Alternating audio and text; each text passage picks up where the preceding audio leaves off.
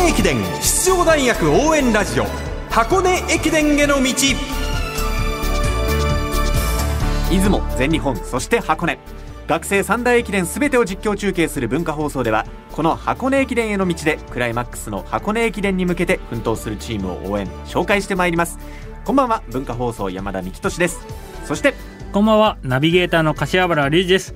昨日に引き続き今日は優勝候補筆頭駒澤大学を特集します。はい昨日は3年生キャプテン田澤廉選手のインタビューを中心に今シーズンの駒澤の層の厚さが分かる内容お話をお届けいたしました。はい。昨日うん。話しましたが、日本選手権1万メートル2位の田澤選手そして3位の鈴木芽吹選手2人だけではなく他チームに行けば即エースクラスがゴロゴロいるともう大変ですよこれ。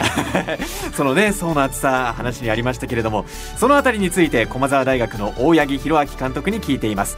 今シーズンのチームの中心どの学年なんでしょうか？やはり今は、まあ、2年生ですね、はい。やっぱり2年生がどれだけまた上がってきてくれるかなというところですね、ええ。2年生の選手層が厚いもんですから、はい。今、2年生と今度1年生ですか、はいまあ、その辺のところが、これからの中で、やっぱどう上がってきてくれるかっていうところが、やっぱり面白みですね。うん。今年の正月山を登りました鈴木芽吹選手に関してはいかがでしょうか？そうですね、芽吹もやっぱり山だけっていうんじゃなくて、もう平地も走れるだけの力を持ってますから、はい。私はやっぱり平地でまた頑張ってほしいなというところもありますので、まあ、夏もしっかりが、えーまあ、やってはきてくれましたので、はい。まあ、これからじゃないかなと思いますね。駒澤大学大八木監督のインタビュー文化放送の出雲駅伝中継で総合実況を担当します寺島啓太アナウンサーが伺いました。あの僕らの時代10年前はい。約10年前は28分20秒を切ったら超エースみたいなところだったんですがそれが3人4人いるっていう2年生なんです。あと2年は大丈夫です。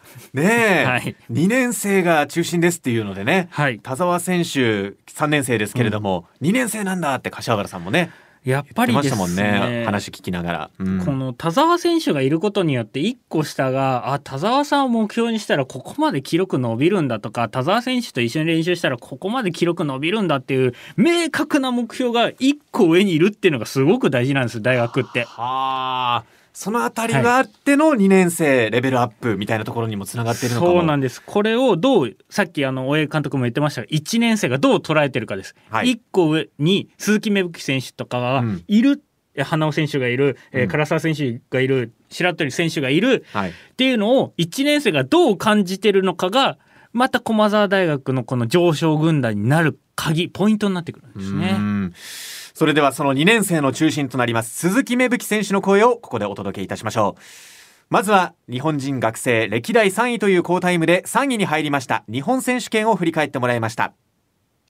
まあ、日本選手権に関しては、ギリギリでこう標準を突破して、まあ、組の中でも持ちタイム的にはもう下の方だったので、うん。日本のトップ選手に挑戦するっていう気持ちで、まあ、走りました。まあ、余裕があればどんどん前行って挑戦していこうと思って、後のことはあまり考えないで走ってたんで、はい。まあ、しっかり、まあ、5000メートルぐらいからもう先頭の方に行って、まあ最後までこう粘り強く走れたっていうのは良かったかなと思います。近くに田澤さんがいたっていうのはどうですか？走ってて、このバックストレートの時にこうスクリーンを見て、はい。後ろに田澤さんと、まあ、あと伊藤達彦さんがいたのはうん。分かってて、まあやっぱ前に出られると、やっぱ自分もこうズルズルいっちゃうなっていうのは感じてたんで、うん。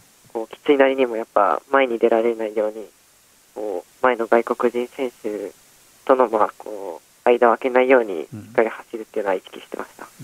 えー結果日本選手権3位という結果になりました、えー大学2年生でのこの日本選手権3位陸上人生の中ではいかがでしょやっぱり自分の中でもこの日本選手権はいいいきっかけになったなって思ってて、う、うん。まあ、この日本選手権を走ったことによって、まあ、自分の中でこう明確にやっぱオリンピックを目指したいっていう思いが強くなったので、はいやっぱこの日本選手権っていうのを走ってすごい良かったなと思います。えーでは駅伝シーズン始まりますけれども、はいご自身のこの駅伝シーズンの目標っていうのを教えてくださいまあ、やっぱり一番はチームの目標である三大駅伝三冠に、まあ、貢献するっていうことで、はいまあ具体的にはやっぱ、まあ、全部3つとも区間賞を取って貢献したいなと思ってます。その区間賞を取る自信っていうのはいかがですか？あります。取りに行きます。三大駅伝すべてで区間賞を取りに行くと力強く話してくれた駒澤大学鈴木芽吹選手。寺島啓太アナウンサーのインタビューでした。鈴木芽吹選手なんですけどはい。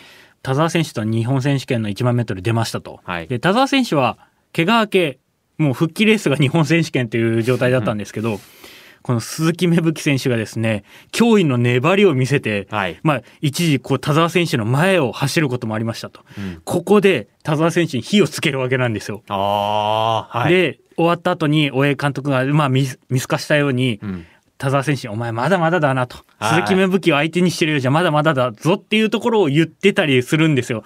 なのでこの田澤選手からすると、はい。鈴木芽吹選手に負けたくないし圧倒的な力をつけたいしでもその気持ちにさせてるのが鈴木芽吹選手っていうこの存在っていうのがこうめちゃくちゃいい話なんですよ。いやーチーム内でねその日本のトップを争っているっていうね、いやしびれる話ですね、これねさあいよいよあさって開幕戦の出雲駅伝が行われます。最後にその駒澤大学の大八木弘明監督の声をお届けしましょう。駒澤大学が優勝するためのポイント伺っています。やはりもう前半から遅れないことですね。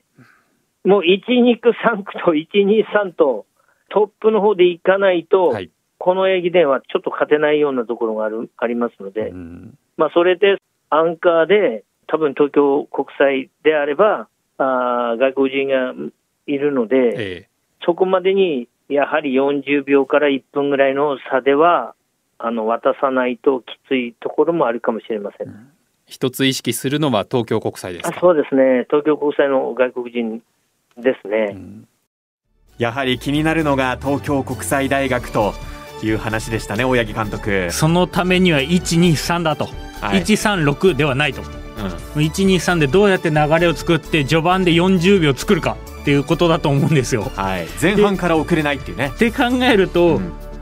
田澤選手1個ありえるんじゃないかと思いますよね。これ普通に考えたらないことなんですか、柏原さん。これえー、とヴィンセント選手が6区に来るっていうことを考えると、はい。どうしても田澤選手6区に置きたいって気持ちも出てくるんですけどえあの後ろにやっぱ鈴木芽吹選手とか、まあ、はい。先ほど名前が上がりました唐澤選手なんかもいますので、うん。ここで6区で最後こう、まあ、田澤選手に代わる度胸をつけさせたいって気持ちもあると思うんです。え。はい、これをどう捉えていくか。うん、でやはり1区三浦選手とかスピードランナー1区遅れちゃいけないということで集結する可能性がありますと。こここで田澤選手とかが置けるようなことがあると面白い、うん。そして遅れることはない。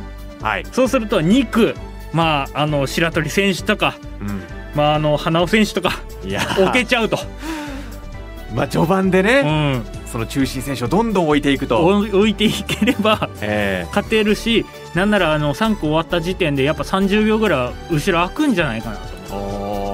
ただここでちょっとねあの駒澤大学結構出雲の1区って遅れてるケースがあるんですよ。あなのでここの1区って結構慎重になってくると思いますね。ーうん過去のその戦い方を見ても、この1区には力を入れてくる可能性もあるかもしれないとはい。いうことですね。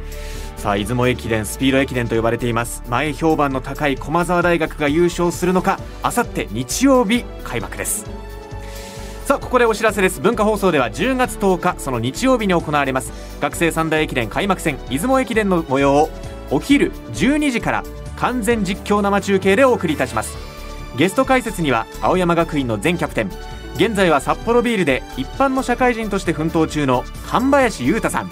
総合実況は寺島啓太アナウンサー。山田幹俊も現地出雲で実況を担当する予定です。10月10日出雲駅伝ぜひ文化放送でお楽しみください。箱根駅伝への道ナビゲーターの柏原隆二さんにお話を伺いました。ありがとうございました。ありがとうございました。来週は出雲駅伝アフタートークをお送りします。